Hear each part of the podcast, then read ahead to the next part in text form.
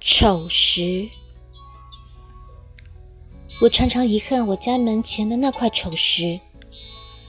它黑黝黝的卧在那里，牛似的模样，谁也不知道是什么时候留在这里的，谁也不去理会它。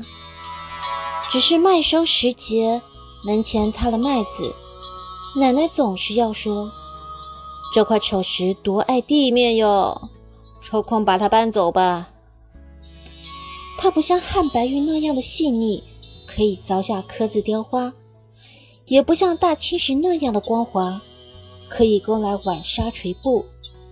它静静地窝在那里，院边的槐荫没有庇护它，花儿也不在它身边生长，荒草便繁衍出来，枝蔓上下，慢慢的，竟绣上了绿苔黑斑。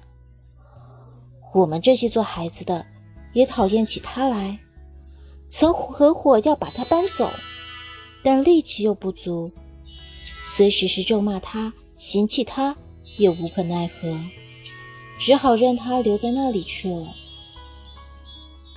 终有一日，村子里来了一位天文学家，他在我家门前路过，突然发现了这块石头，眼光立刻就拉直了。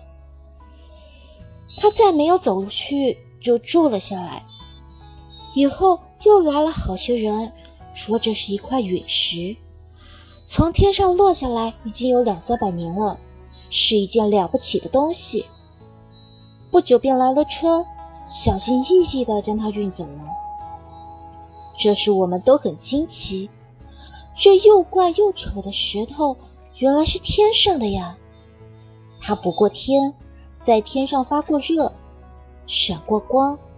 我们的先祖或许仰望过它，它给了他们光明、向往、憧憬。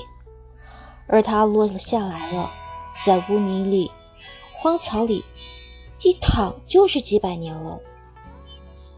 我感到自己的无知，也感到了丑时的伟大。我甚至怨恨他这么多年竟会默默地忍受着这一切。而我又立即深深地感到他那种不屈于误解、寂寞的生存的伟大。